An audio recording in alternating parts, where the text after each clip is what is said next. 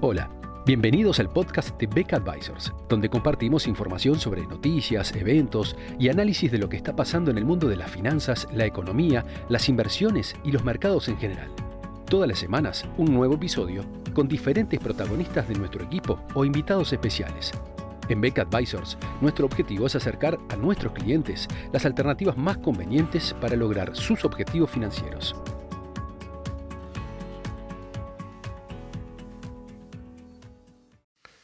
La moneda única europea ha estado sometida a una fuerte presión en los últimos días,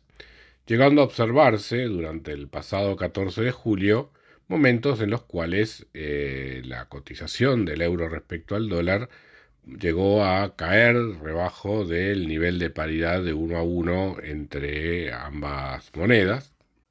situación que no se registraba desde octubre del año 2002.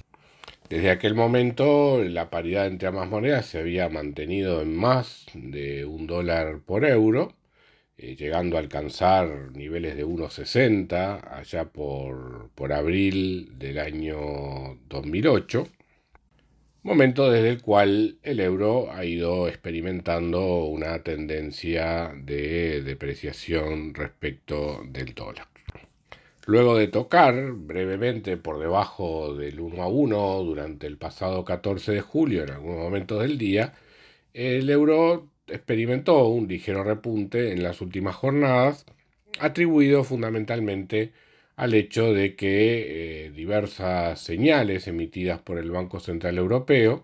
eh, daban a entender que eh, la eventualidad de lo que finalmente ocurrió el día 21 de julio, cuando en la reunión del Comité de Política Monetaria el Banco Central Europeo decidió aumentar la tasa de interés de referencia en 50 puntos básicos, más de los 25 que se había proyectado originalmente o se había dado a entender originalmente que sería el movimiento previsto del Banco Central Europeo para, para este mes. Las razones de este mayor aumento de tasa de interés del que se había dado a entender previamente, como en otros bancos centrales del mundo, está relacionado con eh, los altos niveles de inflación que se vienen experimentando en todas partes del mundo y también en la zona euro, donde la cual es, es particularmente sensible a la evolución de precios de bienes transables internacionalmente, como ocurre con los commodities, en particular con los alimentos y la energía, donde además tenemos golpeando con mucha fuerza los efectos que ya conocemos de la guerra en Ucrania. La cuestión es qué tanto eh, la conducta de la política monetaria en Europa puede llegar a darle nuevamente fortaleza al euro o si por el contrario se retomará esta tendencia de depreciación que venimos observando desde ya hace un largo tiempo. Y nosotros creemos que justamente esta tendencia no es en vano, eh, lo que refleja son debilidades intrínsecas en la economía europea que ahora no han hecho más que exacerbarse ante esta crisis energética derivada de la, de la guerra o de la invasión, digamos, de, Rusia a Ucrania. El clima de negocios en la zona europea no parece ser el mejor. Su principal economía, que es la alemana, está fuertemente afectada, es una de las más afectadas por esta crisis energética. Hay distintos indicadores que muestran menor confianza del consumidor, menor confianza del clima empresarial,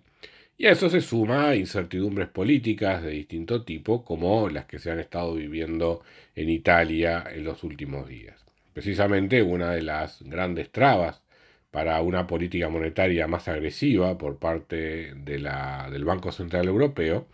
es el alto nivel de endeudamiento que tienen algunos países de Europa, sobre todo los países del sur,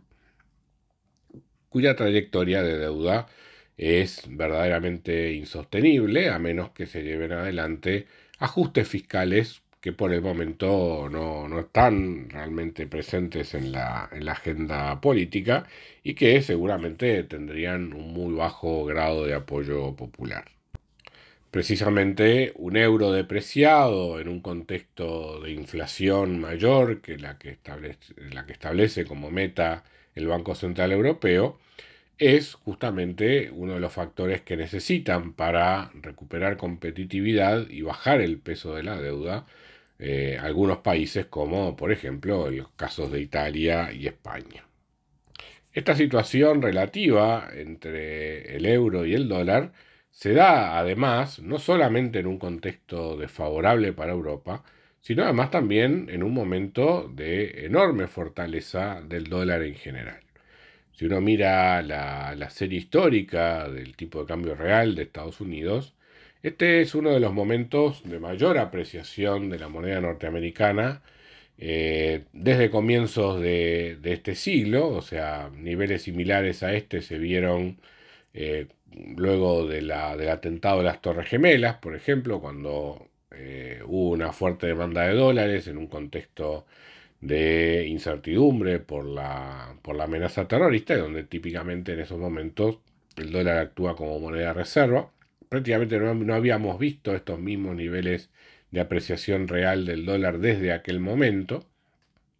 Y luego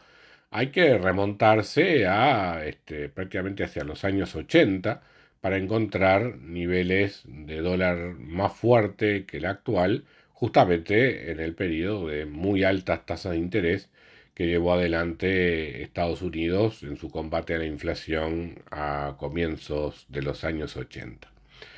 Eh, por lo tanto, el euro también se ve afectado por esta fortaleza relativa del dólar en el marco de una política monetaria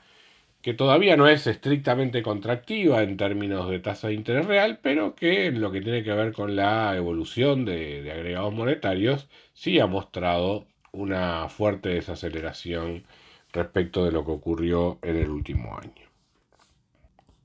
Por esta razón, con una inflación que todavía no está controlada en Estados Unidos y que va a requerir de mayor esfuerzo por parte de la Reserva Federal, cuya siguiente movida sobre fines de este mes posiblemente sea una suba de al menos 75 puntos básicos.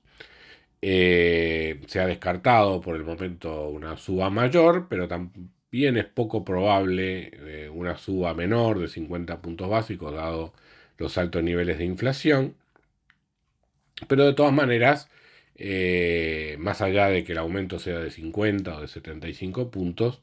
eh, lo cierto es que se va a volver a, recuperar o eventualmente ampliar la brecha de tasas de interés que existe entre Estados Unidos y Europa, lo cual seguramente va a empezar a ejercer nuevamente presiones devaluatorias respecto del euro,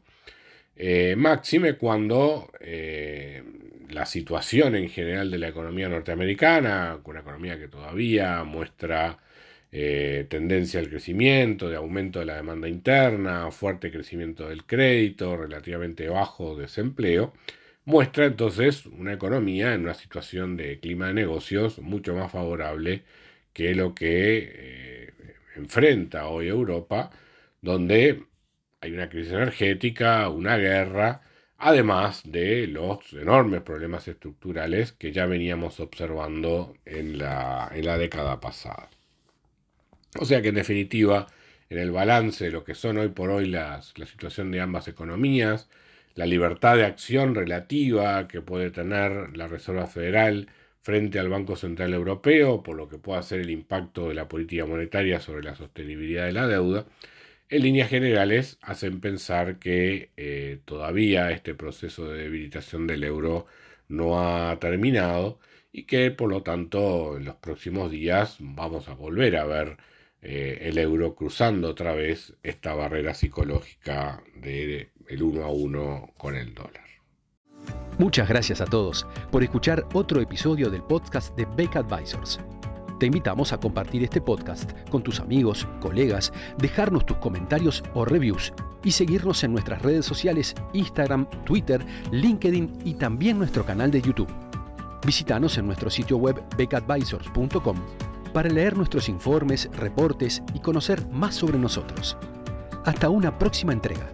y muchas gracias.